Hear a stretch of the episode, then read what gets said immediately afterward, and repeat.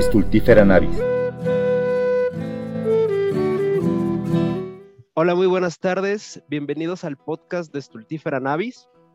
El día de hoy, pues bueno, tenemos una, una entrevista muy, muy importante para mí porque, pues bueno, no siempre eh, podemos contar con expertos en un tema, eh, en una de las herencias literarias más complejas de la humanidad, que es el hinduismo y, en fin, en general toda la literatura en sánscrito. Este, a nuestra invitada de hoy es de las pocas, creo yo, en, en lengua española que han llegado realmente a un nivel tan profundo en el conocimiento de esta área. Eh, así que, pues bueno, sin más rodeos, yo le quiero dar la bienvenida a la doctora Wendy, que nos hace el favor eh, el día de hoy de estar con nosotros. Doctora Wendy, eh, si puede usted hacer una presentación, ¿quién es Wendy Phillips? Pues antes que nada, Mario, gracias por la oportunidad de estar aquí, como habíamos dicho, pues para platicar eh, a gusto sobre, cosas que, nos interesan. Eh, mi nombre es Wendy Phillips, eh, soy parte del Instituto de Investigaciones Filológicas de la UNAM y allí me encargo de estudiar la lengua y la literatura sánscritas. Y bueno, pues este es el lenguaje antiguo de la India, el lenguaje clásico en el que están escritas, o más bien en el que fueron compuestas, porque también quizá eh, en, esos en esos momentos no era por escrito, sino de manera oral como se componían la mayoría de las obras. Y bueno, pues eh, a eso me dedico y tengo la suerte de que sea justamente lo que me, me, hubiera encantado hacer en la vida. Entonces se juntan, se juntan muchas cosas allí, trabajo, placer, pasión, y pues compartir eso con ustedes me va a dar muchísimo gusto.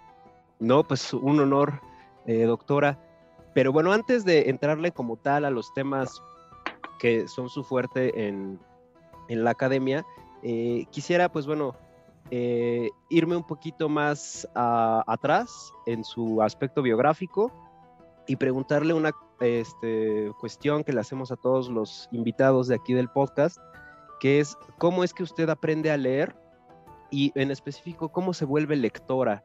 Eh, más o menos si recuerda ese proceso en el que usted desarrolla un interés por leer libros, ¿cómo fue? Ay, las cosas bonitas. Bueno, mira, eh, yo fui hija única por 13 años, después tuve una hermanita y entonces tengo la, gran felicidad de, de, saber lo que es tener hermanos, pero durante 13 años pues estuve yo solita y mis dos papás trabajaban y trabajaban pues horario completo. Entonces yo de niña me quejaba mucho, pues pasaba mucho tiempo sola, pasaba mucho tiempo en casa, eh, pues sin saber qué hacer, cómo entretenerme desde que era, desde que era los 5 o 6 años. Mi papá un día me dijo una frase que, que se me quedó muy grabada. Yo me quejaba justamente, ay, es que estoy solita todo el día, no sé qué hacer, cómo entretenerme y me dijo, hija, aprende a leer, así nunca te vas a sentir sola. Entonces yo lo tomé así como, como, como al pie de la letra completamente y aprendí a leer, a leer, rápido y me hice lectora muy pronto. Entonces yo quizá aprendí a leer a los cinco años y a los seis años ya era lectora, o sea, ya me leía libros. Y la cuestión es que pues en mi casa no había libros pues, de literatura infantil o específicos para niños, pues había los libros que había aquí, pues que habían aparecido ahí en la casa. Cuando los niños nacemos, en las casas que nacemos, pues ya hay algunos libros de lo que sea. Y pues entonces yo empecé a leer de las cosas que me encontraba. Eh, por ejemplo, recuerdo que una de mis primeras lecturas fueron los cuentos de Edgar Allan Poe, que me hicieron, pues no sé, entrar como en un mundo todo lleno de, de misterio, de, de, muchas cosas que no comprendía. Y a partir de allí, pues quise ir leyendo más y más y más porque era como pues mundos que se me iban abriendo y justamente eso ya ya tenía una actividad que hacer que me encantaba y para la que no necesitaba eh, más compañía que la de la de mi libro. Y esa fue la manera. Oh, qué interesante. Eh, sí, bueno, yo creo que Edgar Allan Poe sí es como un autor de juventud, ¿no? En términos generales, creo que a varios nos tocó como en la infancia, la adolescencia, un poco encontrarnos con ese autor que varias vidas han cambiado, según lo que nos cuentan nuestros invitados. Pero eh, aquí va mi siguiente pregunta, entonces, eh, enfocada ya a, lo que es su área. Eh, ¿Cómo es el encuentro con Oriente o a partir de, qué momento en su vida este, usted pues empieza a tener esta fascinación, esta curiosidad? Y pues bueno, en, el caso específico de la India, ¿cómo, ¿cómo se da esto? Mira, yo me acuerdo que pues seguramente habrá sido en la secundaria. En, en algún eh, últimos grados de primaria o en la secundaria, en la, en, la clase de literatura, más bien la de español, que era como, como se llamaba en esos, se llama en esos grados, eh, vimos algo sobre el Ramayana, que era esta historia de un príncipe al que le roban a la esposa y se la lleva un demonio y él tiene que organizar el rescate. Y bueno, una serie de aventuras y de cosas y de nombres extraños que, que de alguna manera resonaban mucho en mis oídos, me interesaba saber más. Entonces me quedé como con, con más ganas de saber sobre, sobre las historias de ese lugar. Después, pues eh, em, comencé a estudiar letras, letras hispánicas en la Facultad de Filosofía y Letras.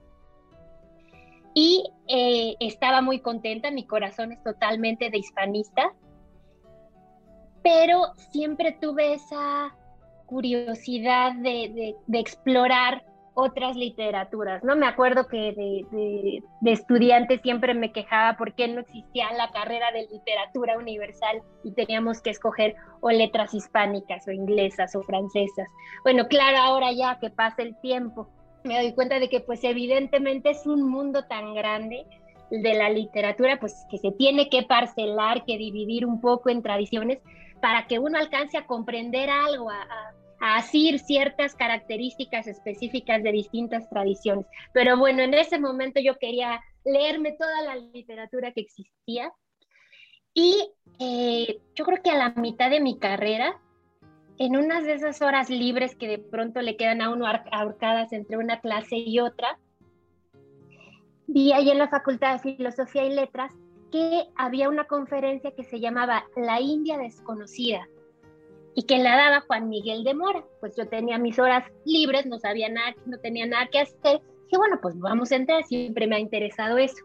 Además era un momento en el que también yo leía mucho literatura de los beats y estaba como interesada en la cuestión del budismo y todas esas influencias orientales y búsquedas espirituales específicas a través de la poesía. Entonces un poco por ese camino me, me, dirigí hacia la conferencia. Bueno, y cuando me presenté allí me encontré con una persona, el doctor Juan Miguel de Mora, pues yo tendría, no sé, 18 años, él tendría, yo creo que 70. Un profesor que, que, que, me revolucionó todo, el pensamiento, el, la oportunidad de conocer una persona como yo nunca había conocido, con tantísima cultura, con tantísimo caudal de experiencias. Eh, realmente me quedé sorprendida. Yo creo que es como cuando, cuando uno de joven se encuentra con, con un sabio. Y entonces quise aprender más. Me enteré que él daba clases de literatura sánscrita en la facultad, que yo las podía tomar como, como materia optativa. Lo hice desde luego. Eh, y después ocurrió una cosa muy interesante. De esas eh, malas noticias que, que, al final nos hacen a todos movernos para lados a los que no esperamos. Eh, fue la, la, temible, la terrible huelga eh, que tuvo la, la, la UNAM y duró nueve meses y eran justo los meses en los que pues yo tenía que terminar mi, mi carrera, hacer tesis y decidir qué iba a hacer. Pues bueno, en la huelga terminé tesis y etcétera y eh, pues lo único que se podía hacer era irse a otro lado a estudiar, no había una... Eh, quise estudiar algo sobre la India, le pregunté a, mi, a mi maestro, a mi mentor, al doctor Juan Miguel de Mora, y me dijo, mira, en, la UNAM de todas formas no puedes estudiar nada específico sobre la India, lo podrías hacer en el Colegio de México. Pero el Colegio de México tenía un programa de maestría y doctorado en estudios de Asia que se abría cada dos años y justo me tocaba el año que no se abría. Entonces, bueno, pues también esa posibilidad estaba cerrada y pues fue, fue buscar en otros lados. Y, y entonces caí en la Universidad de, de Edimburgo.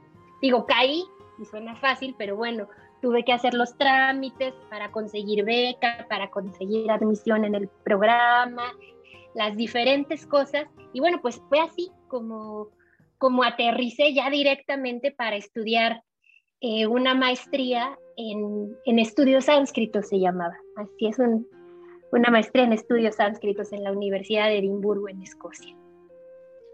O sea, usted eh, no había viajado a la India antes de, decidir el, el, este, el posgrado. Y bueno, uh, también quisiera preguntarle, ¿en qué hizo su tesis de licenciatura? Ah, ok.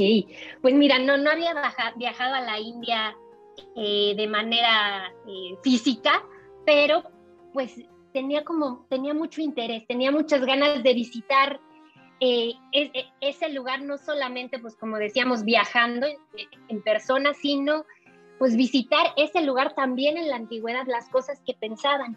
Entonces, como yo hacía mi licenciatura en letras hispánicas, pero ya tenía pues esa inquietud de conocer más sobre la India, la tesis de licenciatura la hice sobre erotismo religioso en la poesía mística de España y la India.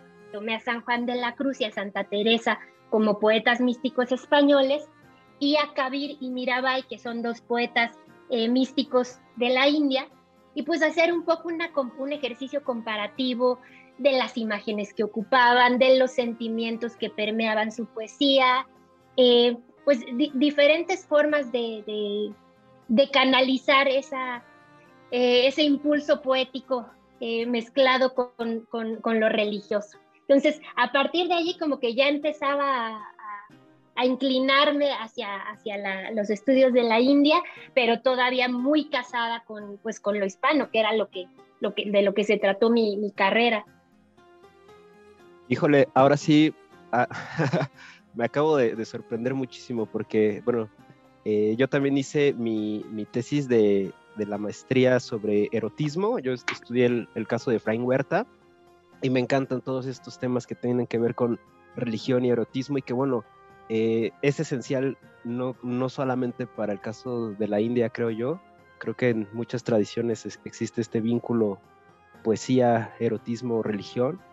Y este, pues bueno, creo que de aquí está perfecto para eh, pues ya entrarle de lleno a la materia y, pues qué autores de, la India son aquellos que más la han fascinado, qué obras literarias o este, pues bueno, no sé si para empezar podamos hablar de obras literarias tal cual como las concebimos en, Occidente. Eh, cuéntenos un poquito más de eso.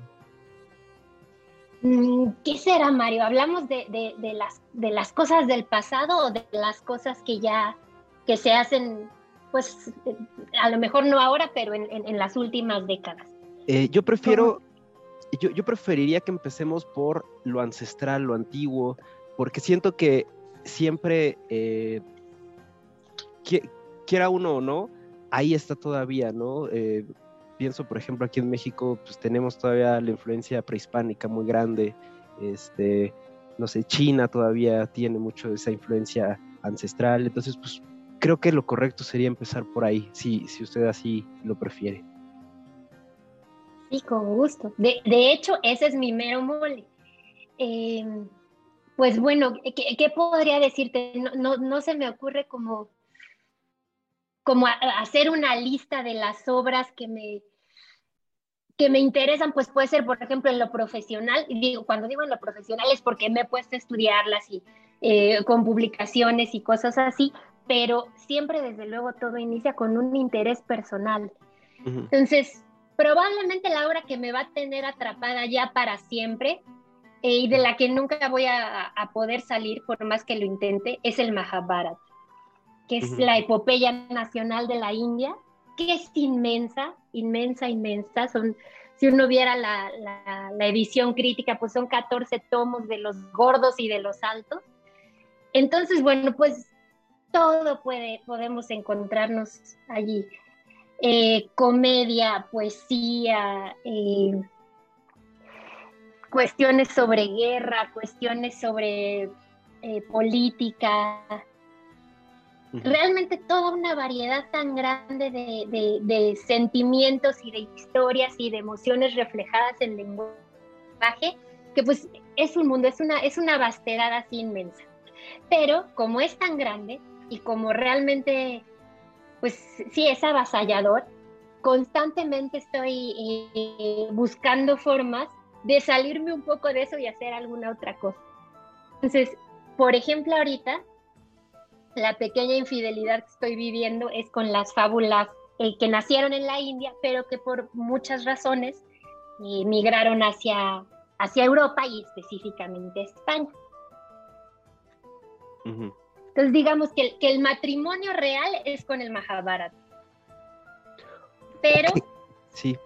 Paso dando, como te digo, vueltas y por ahí echando la canita al aire con distintas cosas para, para, para romper ese, ese encanto tan fuerte, porque lo absorbe uno el Mahabharata. ¿eh? Sí, y eh, hasta donde yo sé, no está traducido al español completo, ¿verdad? No, no está traducido al español completo, no está traducido ni al inglés completo. O sea, completo como la traducción de la edición crítica, eh, todavía me parece que faltan uh, un par de volúmenes. Entonces, bueno, desde luego en algún momento me hubiera encantado ser traductora del Mahabharata al español, pero ya me di cuenta que claramente pues no me van a alcanzar nunca los años ni las décadas que me quedan. Haré alguna traducción de algunas partes etcétera, pero es un proyecto mayor. Oiga, y si no me equivoco, usted eh, participó también como eh, haciendo traducción de Upanishad. Correcto, correcto. E, y eso es algo que me ha gustado mucho. Eso sí fue algo que me llegó de fuera, que yo no hubiera escogido por mí misma, eh, pero que estoy tan agradecida porque justamente a partir de allí he entendido muchas cosas que no me quedaban claras. Participé en la traducción de las Upanishads junto con eh, Juan Arnau en España, Oscar Figueroa y Roberto García aquí en México para la editorial, me parece que ahora está en alianza, pero primero fue para la editorial Atalanta. Y pues eh, tuve que elegir una Upanishad. Eh, como te decía, nunca hubiera yo pensado ponerme a traducir Upanishads porque son textos muy antiguos. Eh, me daban miedo ponerme a un sánscrito así, pues muy serio, más arcaico de lo que yo conozco, porque como te digo, trabajo con el Mahabharata, que es epopeya, el sánscrito es eh, más o menos claro, trabajo también a veces con fábulas de la India, un sánscrito ese sí es muy, muy derechito, muy clarito, eh, pero el sánscrito de las Upanishads a mí me daba miedo, pero quería participar, de todas las formas posibles quería participar en ese proyecto y elegí la Kata Upanishad que trata sobre un, muchacho, eh, un niño casi, que eh, lo manda su papá a, a, la muerte. Es una cosa muy interesante porque digamos que el papá está haciendo un sacrificio y el niño está molestando, papá, y a mí dónde me vas a mandar y a mí dónde me vas a mandar. Entonces el papá cansado le dice, ay, ¿sabes qué? Ay, vete a la muerte. Y tal cual, el muchacho aparece frente a las puertas de la muerte, del dios de la muerte, llama, y eh, la muerte acababa de salir a hacer sus cosas, pues no regresa en tres días. Cuando regresa ve que el muchacho estaba allí sin comer, sin dormir, esperándola, y le dice, oye, qué pena, eh, quiero, que, quiero resarcirme contigo, te voy a dar tres deseos. Y bueno, el muchacho pues le pide, bueno, que mi papá ya no esté enojado conmigo, ok, concedido. Eh, oye, que yo sepa hacer el sacrificio específico del altar de fuego, que es muy importante para mi familia, que es una familia de brahmanes, ok, concedido sin problema. Y ya tercer deseo que te, me gustaría pedir, pues que me expliques a dónde se van los que se mueren.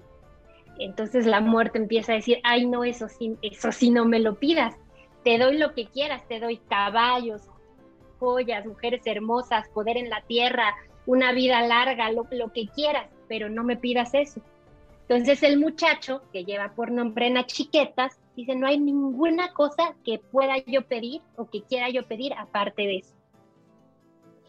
Entonces la muerte tiene que pues revelar su secreto más, más profundo y de eso trata justamente esta Upanishad. Y la razón por la que escogí esta en particular, entre otras, es porque eh, tengo mucho interés en las historias eh, de la literatura sánscrita en las que aparecen niños o jóvenes sabios. Eh, este tipo de personaje muy joven que se aparece en una confrontación contra la revelación más grande o la sabiduría más grande y es capaz de o extraer el secreto o expresarlo incluso mejor que los sabios que están alrededor. Entonces, justamente como tengo ese, ese, ese interés de algún día hacer alguna cosa sobre niños sabios de la literatura sánscrita, dije, ok, la Kata Upanishad es un paso hacia eso, y entonces esa fue la que me tocó y estoy encantada con haber participado en ese proyecto. Sí, bueno, es que a mí me sorprendió porque yo justamente tengo esa edición de Atalanta y pues bueno, la, compré por, por curiosidad y vi su nombre ahí, entonces pues dije, ¿sí será mi profesora o, o, la estaré confundiendo? Pero bueno, qué, qué honor que, que, haya participado y este, inmediatamente terminando esta entrevista iré a, leer su, traducción, profesora. Eh, bueno, otra, otra pregunta. Ah, eh, usted tiene una formación pues de, hispanista y a la vez pues de eh, experta en esta, en esta literatura sánscrita. Ah, quisiera que nos comentara un poco qué tan difícil es la traducción al español de una lengua como el sánscrito, si es tan lejana como parece o en realidad no. Y también pues si usted ha establecido en algún momento eh, vínculos entre eh, ya sea pues bueno la, literatura digamos prehispánica de, aquí en México o la, de México contemporánea, eh, más allá de, los más famosos, ¿no? Como Octavio Paz o Elsa Cross, que son muy este, vinculados constantemente a la India. Si usted ha como visto que haya relación o de escritores de la India este, influidos por mexicanos, ese tipo de vínculos. Eh, ¿Se ha encontrado algo de eso por ahí? Ah, pues mira, súper interesantes las dos cosas que me preguntas. La primera sobre la traducción. Traducir del sánscrito al español. Pues mira, la, la traducción es siempre un problema y va a ser siempre un problema porque porque, tiene uno que pensar siempre para quién está dirigida la traducción. Entonces, si va a ser una traducción académica, procura uno guardar eh, la literalidad del, del, sánscrito para que de alguna manera los que se acerquen puedan pues ver en dónde dice tal cosa, qué palabra significa tal cosa y etcétera, etcétera. Pero pues muchas veces eso hace que la traducción traducción en sí misma no sea una traducción bella, no sea una traducción que se lea a gusto. Cuando uno quiere hacer una traducción que se lea a gusto, normalmente tiene que pues, sacrificar más por, preservar cosas muy específicas del sánscrito eh, para que sea fluida y, toque las partes específicas eh, que la lengua española está acostumbrada a, a, tocar cuando fluye naturalmente. Entonces siempre está uno debatiendo. Todas las traducciones que yo haga en mi vida, en todas voy a estar siempre un poco en desacuerdo porque oh, debió haber sido de esta forma o debió haber sido de la otra. Seguramente hay mejores formas de decirlo. Pero bueno, siempre he pensado eh, en esa frase de Ortega y Gasset de la traducción es un camino hacia la obra. Y bueno, ya con esa me consuelo y digo, ok, sí, la traducción es un camino hacia la obra, es una forma de llegar, no es la obra, desde luego, pero es necesaria. Entonces, si por un lado estoy siempre como debatiéndome entre cómo será, cómo, voy a hacer esta traducción, cómo voy a hacer esta, convertir esta frase del sánscrito al español, por otro lado le tengo un amor tremendo a la labor del traductor, porque es la que permite la lectura más profunda de una obra. De verdad, yo creo que, es traduciendo cuando uno verdaderamente entra a los abismos de, lo que se está allí poniendo, de lo que se está escribiendo, de lo que uno eh, trata de adivinar qué fue eh, la intención de la obra, eh, cómo fue compuesta. Y entonces, pues es un recorrido muy cercano a, la obra. Normalmente antes eh, no hacía tanta traducción, me, me, dedicaba más a, pues no sé, digamos, a la investigación, pero ahora me doy cuenta y digo, bueno, pero ¿cómo me dedicaba a la investigación si no hacía traducción? Si la traducción es la primer parte, es la lectura más comprometida que hay y solo como a otros niveles. Y ahora, sobre la relación entre la literatura de la India y la, literatura en lengua española o incluso más cercana a nosotros, eh, la literatura pues ya latinoamericana, incluso mexicana, si quisiéramos eh, ponernos ya muy, muy en nuestro alrededor, pues surgen muchos momentos, ¿eh?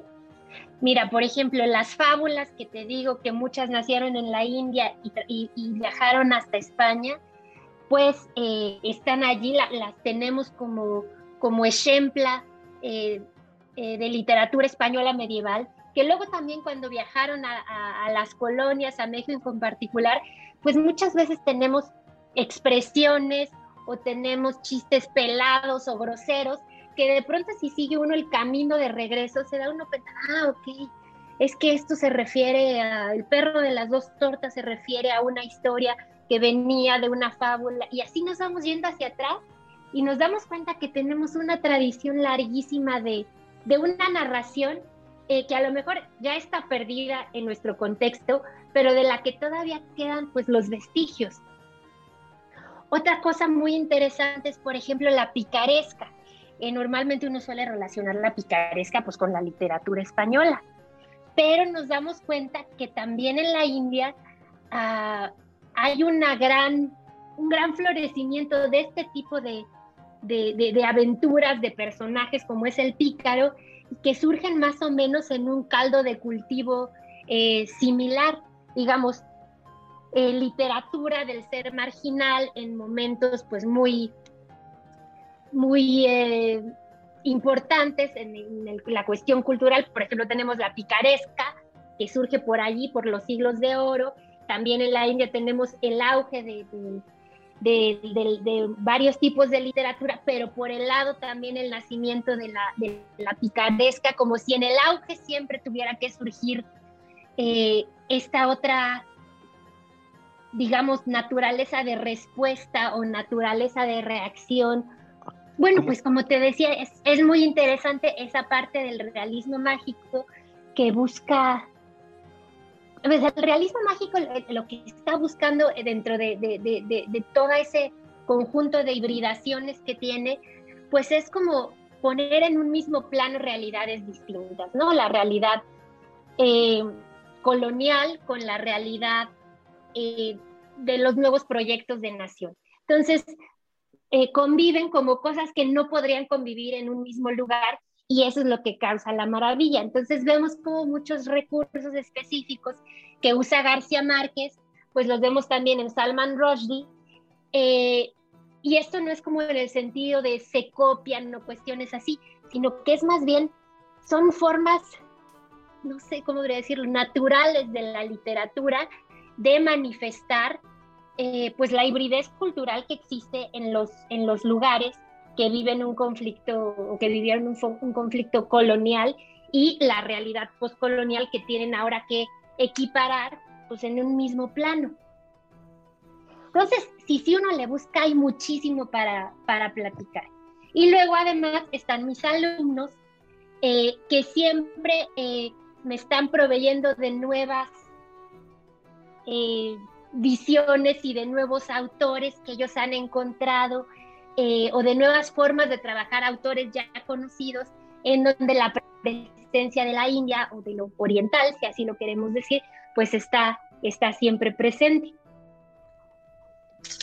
Sí, bueno, eh, nada más ahorita de todo lo que usted nos comenta, yo creo que no, no lo hubiera ni siquiera concebido, ¿no? O sea, es justamente una serie de vínculos que pues nos hace falta acostumbrarnos a establecer, ¿no? A veces, eh, bueno, creo que parte del problema es un poco el alejamiento con estas culturas tan distintas, o bueno, aparentemente tan distintas, y, creo que hay una, un factor que es relevante y este, pues quisiera eh, escuchar ¿Qué opina usted?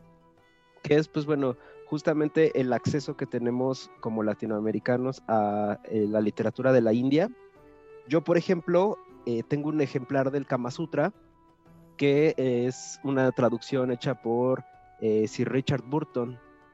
Pero bueno, en, en, este, en este volumen estaba leyendo que, pues, en realidad eh, pues Burton no sabemos qué tanto conocía eh, los idiomas de los que presumía traducir y que pues en realidad no, no se sabía si era un compendio de textos que él, este, él juntó y decidió nombrarlos de ese modo. Entonces como que ah, dejaba la sensación que pues no era una obra realmente de la India esa y que era más bien como una invención de los ingleses y, y ese tipo de dudas, ¿no? Que siempre salen, ha pasado con las mil y una noches también, con la literatura de China. ¿Usted cómo ve este fenómeno de las traducciones que nos llegan aquí a la lengua española o en, el caso de la que yo leí que es en inglés? Y, este, y cuál o, cuáles obras usted considera que eh, sí son accesibles eh, en traducciones modernas y que recomendaría que pues bueno nuestros escuchas pudieran adquirir? E, ese tema es, es siempre, ese tema es siempre un tema porque cuando empezamos a estudiar eh, literatura de la India, o no literatura, cultura de la India, porque hay veces que llegamos a la India, pues no solo por la literatura directamente, sino por el yoga, por la meditación, por cuestiones de búsqueda espiritual o cuestiones de búsqueda estética. Por ejemplo, hay quienes les encanta el cine de Bollywood o las danzas de la India, tanto las clásicas como las modernas. Bueno, ya hay una infinidad de, de, caminos que nos pueden llevar hacia la India. Pero lo que pasa eh, cuando queremos aprender más es que nos damos cuenta que eh, hay un vacío mm, grande eh, para poder acceder a material de buena calidad.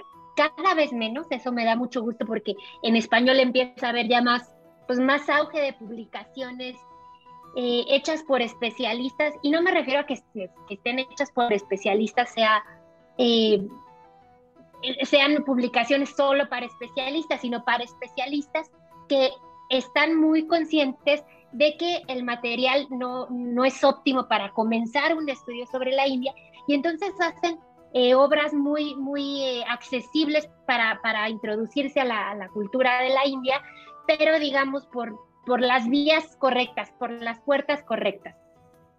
¿Y a qué me refiero por las puertas correctas?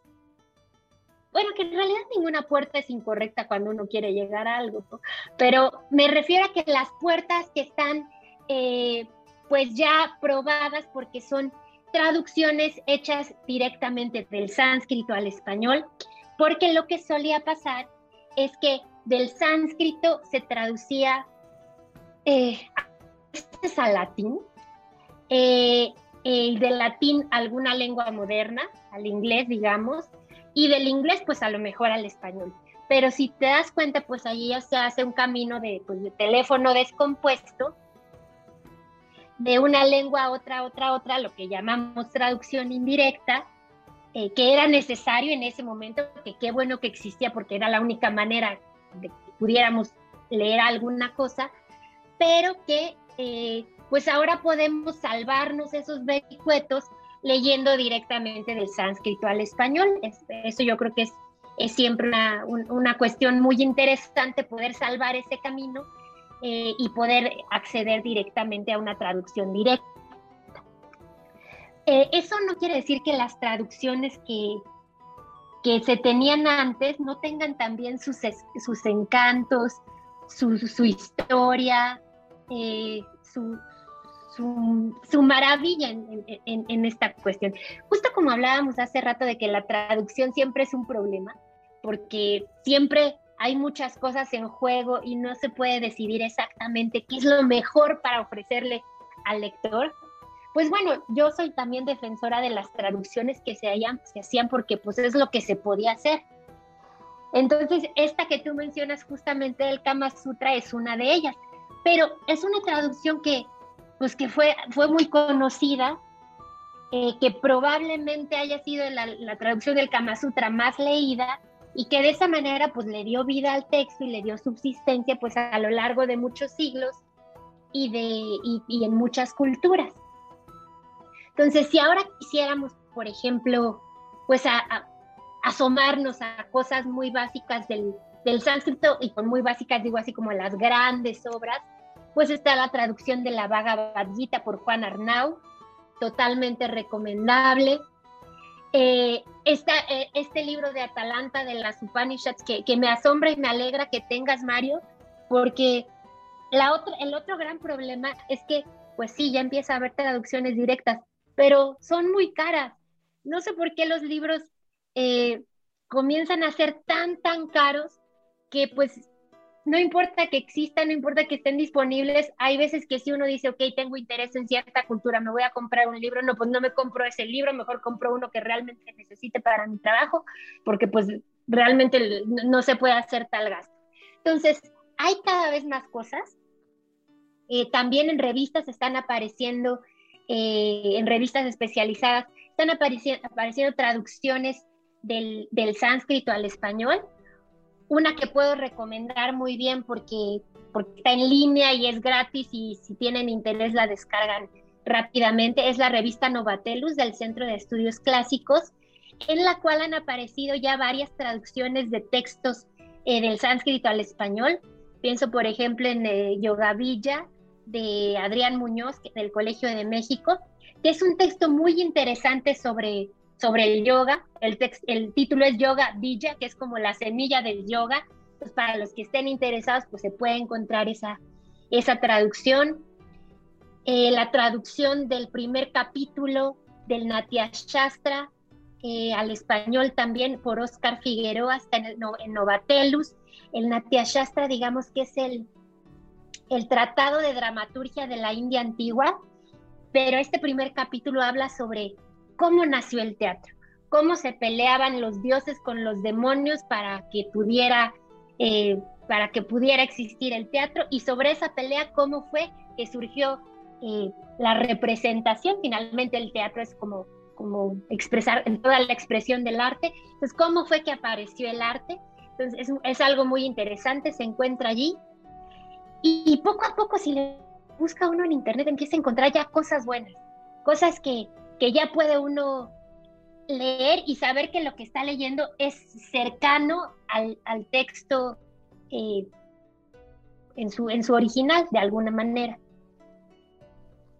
Pues muchísimas gracias, ha sido realmente una muy buena eh, serie de recomendaciones. Yo al menos ya anoté este, todas las que usted acaba de decir.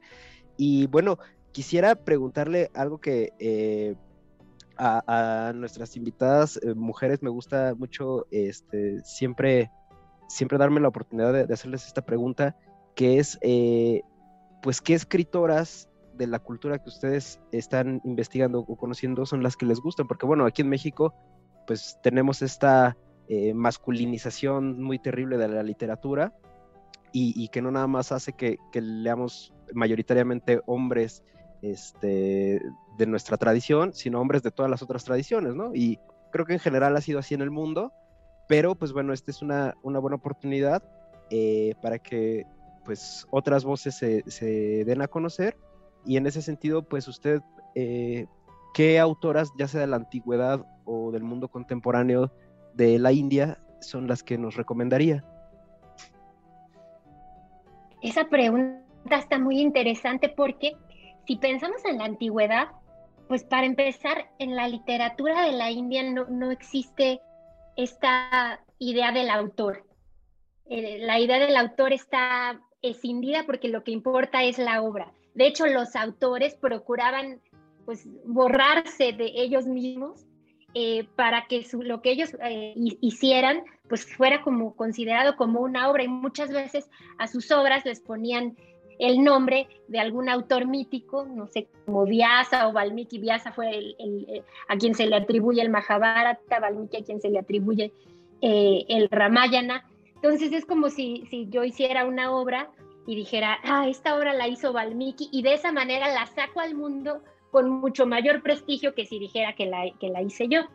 Entonces, los autores normalmente no, no aparecen mucho en, en, la literatura más antigua, ya luego en la literatura vernácula ya empiezan a aparecer, pero lo que sí puede existir, lo que se puede encontrar mucho y es muy bonito, es la voz femenina.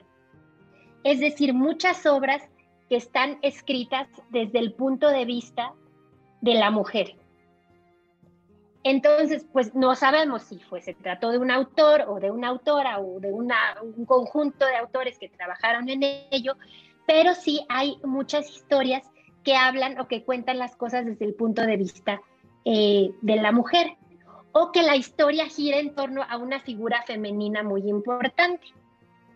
Entonces, eh, una, una cosa que les puedo, por ejemplo, recomendar que tengo aquí mismo, y me estoy levantando para poderles dar la referencia, es esta obra eh, de un autor que se llama Kshemendra, que se llama Madre por Conveniencia, o El Manual de la Cortesana Perfecta. Es una edición y traducción de Oscar Figueroa, del sánscrito al, al español. Está eh, publicada por Trota y que trata justamente sobre pues lo que aquí nos dice el manual de la cortesana perfecta, de una, eh, de una cortesana vieja, literalmente una madrota, que está enseñando a una joven, eh, pues muy joven, todavía inocente, que apenas va a entrar en el negocio eh, de, de, la, la, prostitución, enseñarle cómo se debe hacer, cómo se debe comportar para tener una vida exitosa. Entonces es una obra que es cruda, desde luego, divertidísima porque se ríe uno muchísimo con las, pues con las aventuras que pasan, cómo las cortesanas burlan a los hombres, eh, cómo tienen diferentes trucos para hacerle sentir a cada uno que es el más amado, eh, cómo tienen que tener un caudal de conocimiento muy grande sobre muchas cuestiones para poder llevar una vida de cortesana exitosa. Entonces, nos pone como en un universo muy femenino, que es pues, riquísimo de entrar y, muy disfrutable. Entonces, bueno, aquí en este caso tenemos el autor es Shemendra, pero el universo es completamente femenino. Eso como desde el punto de vista de, la literatura, digamos, más clásica. Luego, si pensamos en la literatura vernácula, que es cuando ya el sánscrito se está convirtiendo en las lenguas que, que, conocemos hoy en día modernas en la India, porque la India pues es un país, pero es un país con 22 lenguas oficiales, imagínense. Entonces, cuando el sánscrito se estaba convirtiendo en las distintas lenguas, eh, pues puedo pensar, por ejemplo, en esta poetisa que, que he trabajado mucho en mis clases de literatura mística, eh, que es Mirabai. Mirabai era una, una princesa de una zona, de la zona norte de la, de la India, de Rajasthan. Y eh, ella tuvo un matrimonio desafortunado, eh, el marido murió y después en lugar de volverse a casar o de dedicarse simplemente a ser viuda en su palacio, ella quiso convertirse en una zeta errante y salir a, pues salir a, cantar su devoción a su amado. El amado era el dios Krishna. Entonces salir a cantar su amor por el dios Krishna, pues junto con los peregrinos y con la, digamos, con las tribus urbanas de la calle, lo cual en, en esos momentos era una cosa inconcebible no solo una mujer, sino una princesa eh, viuda que decide salirse a la calle a vivir, eh, pues sí, entre, entre, entre, la gente que andaba por allí simplemente vagando y cantando canciones en una trovadora de alguna forma. Entonces la poesía de Mirabai es una cosa hermosísima de escuchar, son realmente poemas de amor. Hace ratito que estábamos hablando sobre cuestiones de erotismo y religión, pues son poemas místico-eróticos, algunos son muy, muy eróticos, pero están dirigidos al dios Krishna. Entonces, pues allí tenemos también una imagen muy importante, una figura muy importante en la figura de Mirabai. Y bueno, pues ya eh, en, la, en la modernidad tenemos una pluralidad encantadora de voces femeninas en la literatura, que pues ya es literatura anglo-india, eh, literatura que escriben eh, mujeres indias nacidas en la India o criadas en una familia india, pero que eligen eh, ya no expresarse a lo mejor en, en, una de las, de las, lenguas propias de la India, sino directamente en inglés, por eso le llamamos literatura anglo-india, y que pues, pues nos, nos, abren un mundo completamente distinto está Arundhati eh, Roy, Jhumpa Lahiri, eh, realmente una serie muy importante de autoras que, pues, que nos, nos enseñan mundos muy distintos. Sí, definitivamente. Eh, yo leí El Dios de las Pequeñas Cosas de Arundhati Roy, fue como de los primeros libros de la India que leí, junto con otro, igual anglo-indio, El Tigre Blanco, y sí son como novelas muy, muy impresionantes. Este, pues bueno, eh, desgraciadamente pues ya estamos llegando al final de, esta entrevista.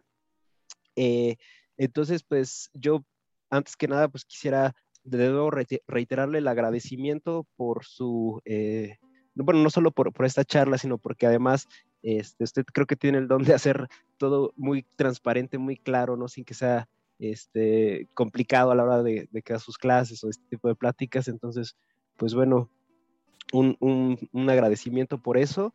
Y, este, y bueno, también pues decirle que este espacio es justamente hablando un poco de lo inaccesible y de lo costoso que es a veces o tomar un curso, un diplomado de estudios sobre Asia o comprar una Supanishat, pues bueno, el podcast también tiene un poquito esta impronta, ¿no? De que este tipo de voces tan importantes pues llegue a más personas. Entonces, pues bueno, eh, gracias por poner de su parte. Y eh, pues si le gustaría a usted cerrar con algo, eh, con lo que usted guste decir, sería maravilloso. Pues nada, Mario, muchas gracias por, por acompañarme a compartir estas cosas que me emocionan. Pues hay, hay, mucho para leer sobre la India y como decíamos, hay mucho que se puede encontrar al alcance del teclado, eh, sin, sin, buscar mucho, sin pagar mucho. Realmente hay, cosas que, que, ya están allí eh, disponibles. Y bueno, pues felicitarlos por, por el proyecto eh, que están haciendo, porque creo que es una de las, de las innovaciones que tuvimos, de las, digamos, de las ventajas, de la gran desventaja de la pandemia, que es empezar a comunicarnos de otras formas para hablar de cosas que nos importan y los podcasts creo que son, cumplen muy bien con ese propósito. La pasa uno bien, eh, se entera de cosas interesantes y se crea una cierta comunidad, una comunidad virtual, pero que finalmente pues nos mantiene juntos de alguna manera. Excelente, pues bueno, muchísimas gracias. Y a los escuchas les recuerdo que eh, nos pueden encontrar en redes sociales. Estamos en Facebook, en Instagram y aquí en Spotify como podcast Estultífera Navis. Eh, los invito a que echen una oreja a todas las otras entrevistas que ya tenemos. Eh, de verdad, pues hay gente de todo el ambiente literario, este, de, librerías, filósofos, y pues bueno, no se van a arrepentir. Muchísimas gracias y hasta luego.